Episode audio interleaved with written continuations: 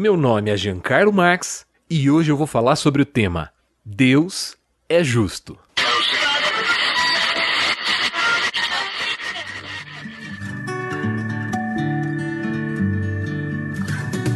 Você está ouvindo da Crentaços Produções Subversivas.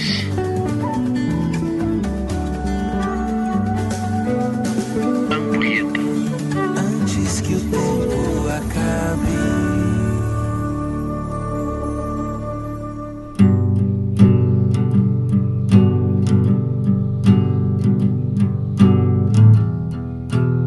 Deus é amor, mas também é justiça. Quantas vezes você já ouviu isso? Eu já ouvi várias, e a maior parte delas, para não dizer todas, colocavam essas duas características de Deus como se elas fossem opostas. Como se Deus tivesse que ser menos amoroso para ser justo, ou ser menos justo para ser amoroso. O fato é que nas nossas cabeças os conceitos de justiça e graça soam sim bastante antagônicos. Quando falamos de justiça, a primeira imagem que nos vem à mente é a definição clássica: dar a alguém o que lhe é de direito. Mas será que essa frase resume completamente o conceito de justiça? Claro que não. Dar a alguém o que lhe é de direito é a base da justiça meritocrática, que também é conhecida como justiça retributiva. Essa ideia ficou popular a partir da famosa Lei de Talião, olho por olho e dente por dente.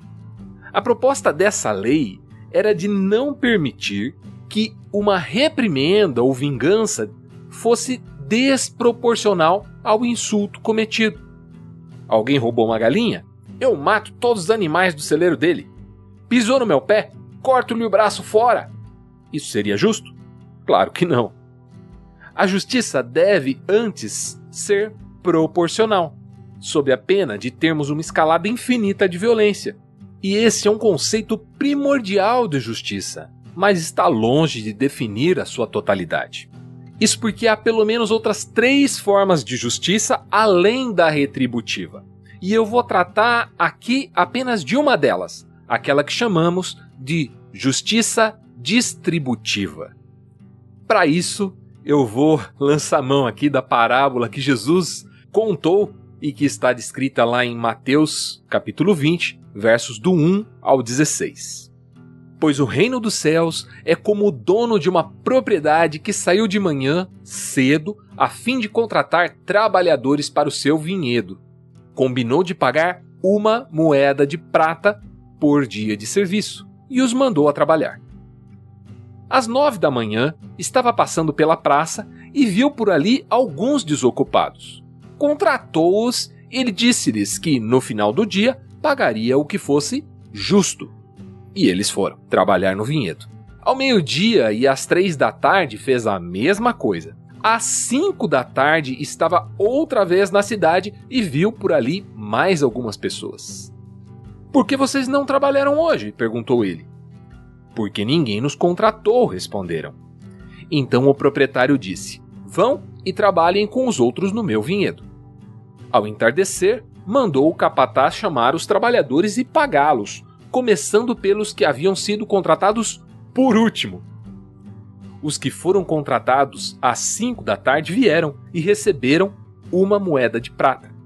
Quando chegaram os que foram contratados primeiro, imaginaram que receberiam mais. Contudo, também receberam uma moeda de prata. Ao receberem o pagamento, queixaram-se com o proprietário. Aqueles trabalharam apenas uma hora, e no entanto o senhor lhes pagou a mesma quantia que a nós que trabalhamos o dia todo no calor intenso. O proprietário respondeu a eles: Amigo, não foi injusto. Você não concordou em trabalhar o dia inteiro por uma moeda de prata? Pegue o seu dinheiro e vá. Eu quis pagar ao último trabalhador o mesmo que paguei a você. É contra a lei eu fazer o que quero com o meu dinheiro? Ou você está com inveja porque eu fui bondoso com os outros? Assim, os últimos serão os primeiros, e os primeiros serão os últimos. Lendo essa parábola, eu consigo imaginar a cara daqueles que trabalharam o dia inteiro, quando viram que os atrasadinhos tinham recebido por um dia inteiro Eles devem ter esfregado as mãos e pensado: se eles trabalharam só uma hora e estão recebendo tudo isso, é hoje que eu tiro a barriga da miséria, vou ganhar por uma semana inteira. E eles estariam certos, a partir de uma ótica da justiça retributiva. Mas esse não era o tipo de justiça aplicado pelo Senhor da parábola. Ao invés de fazer as contas baseado no mérito, na quantidade de horas trabalhadas, este senhor calculou o pagamento de seus trabalhadores com base na necessidade deles. É que uma moeda de prata era o suficiente para passar o dia com o um mínimo de dignidade. Pagar menos que isso significaria submeter os trabalhadores que foram contratados ao longo do dia à fome. E isso é justo? De acordo com o saudoso Robinson Cavalcante, a missão da igreja é manifestar aqui e agora a maior densidade possível do reino de Deus que será consumado ali e além. Diante dessa sociedade que só conhece a justiça retributiva, eu não tenho dúvida que é papel da igreja mais do que de ninguém o de impregnar esse mundo com o doce aroma da justiça distributiva. Mas para isso precisamos sondar os nossos corações a fim de encontrar neles um solo fértil para esse tipo de justiça divina. Comece analisando. Que sentimento toma o teu coração quando você vê um menino pobre usando um tênis melhor que o seu, ou então quando descobre que a jovem que limpa a sua casa está fazendo faculdade, ou ainda quando vê numa rede social a imagem de uma marmita do MTST com uma farta porção de camarão.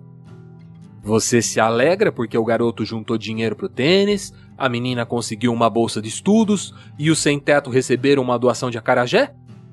Ou você se indigna? Vai pensando aí. Um forte abraço e até o próximo.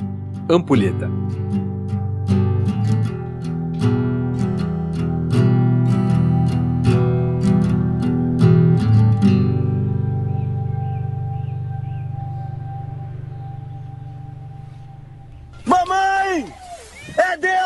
Mamãe! É Deus, mamãe!